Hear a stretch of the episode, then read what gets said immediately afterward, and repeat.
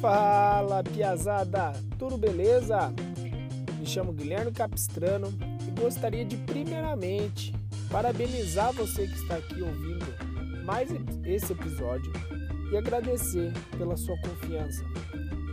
Guilherme, eu quero finalmente, cara, abrir minha barbearia.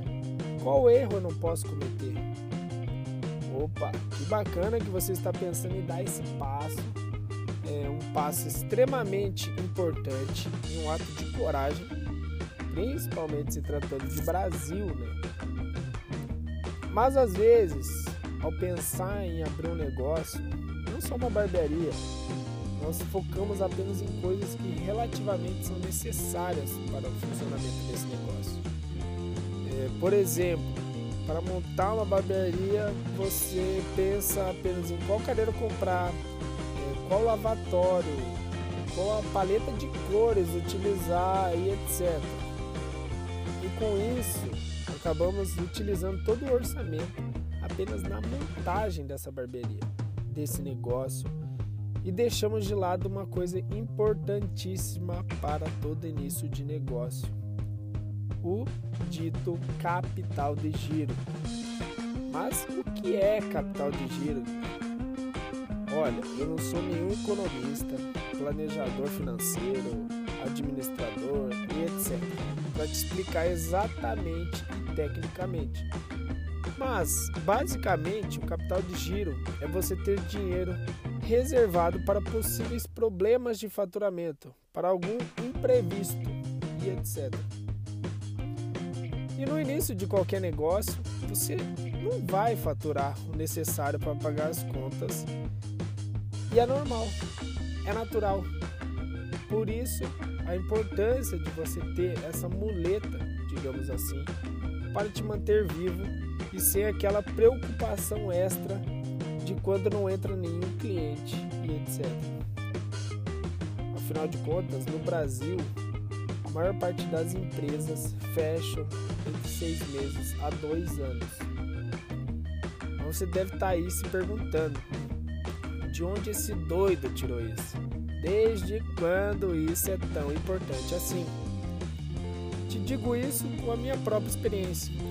No momento que decidi abrir o meu negócio, eu sabia exatamente quanto de dinheiro eu tinha disponível para tudo e gastei todo esse orçamento apenas na montagem da barbearia, guardando apenas o primeiro aluguel que a inauguração acabou acontecendo apenas 10 dias antes do pagamento do primeiro aluguel. Então, com certeza, eu não conseguiria ter aquele dinheiro para pagar o primeiro.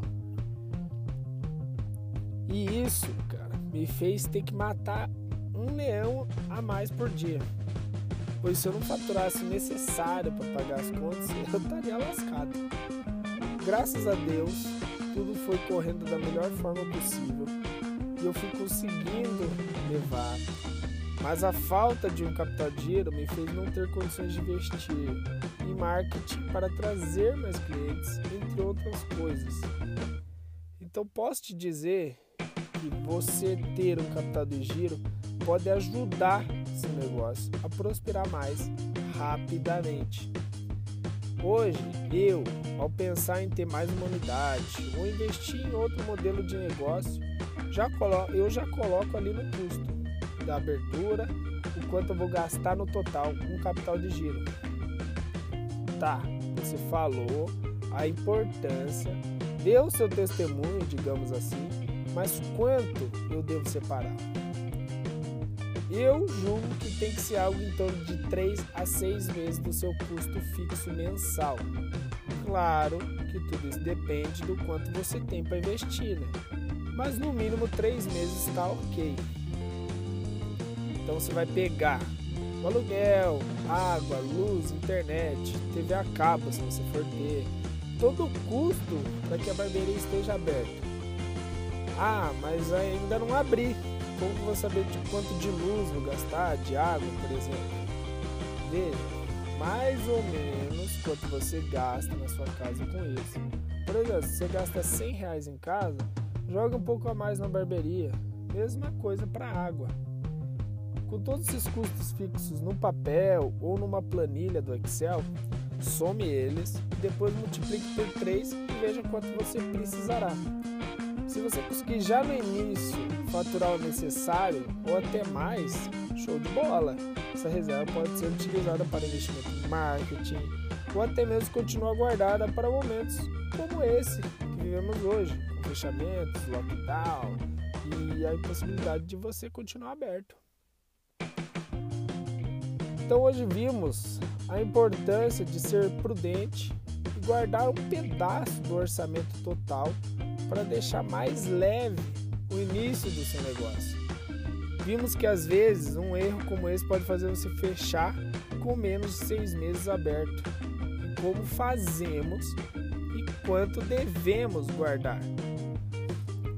Vocês podem me acompanhar também pelo Instagram, arroba, arroba Guilherme Capistrano Barber, no YouTube, um canal de mesmo nome que esse, Afiando a Navalha, e no Insta você pode também enviar sugestão de novos episódios.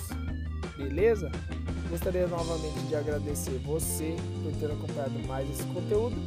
E lembre-se, dificuldades preparam pessoas comuns para destinos extraordinários. Tamo junto e até o próximo podcast.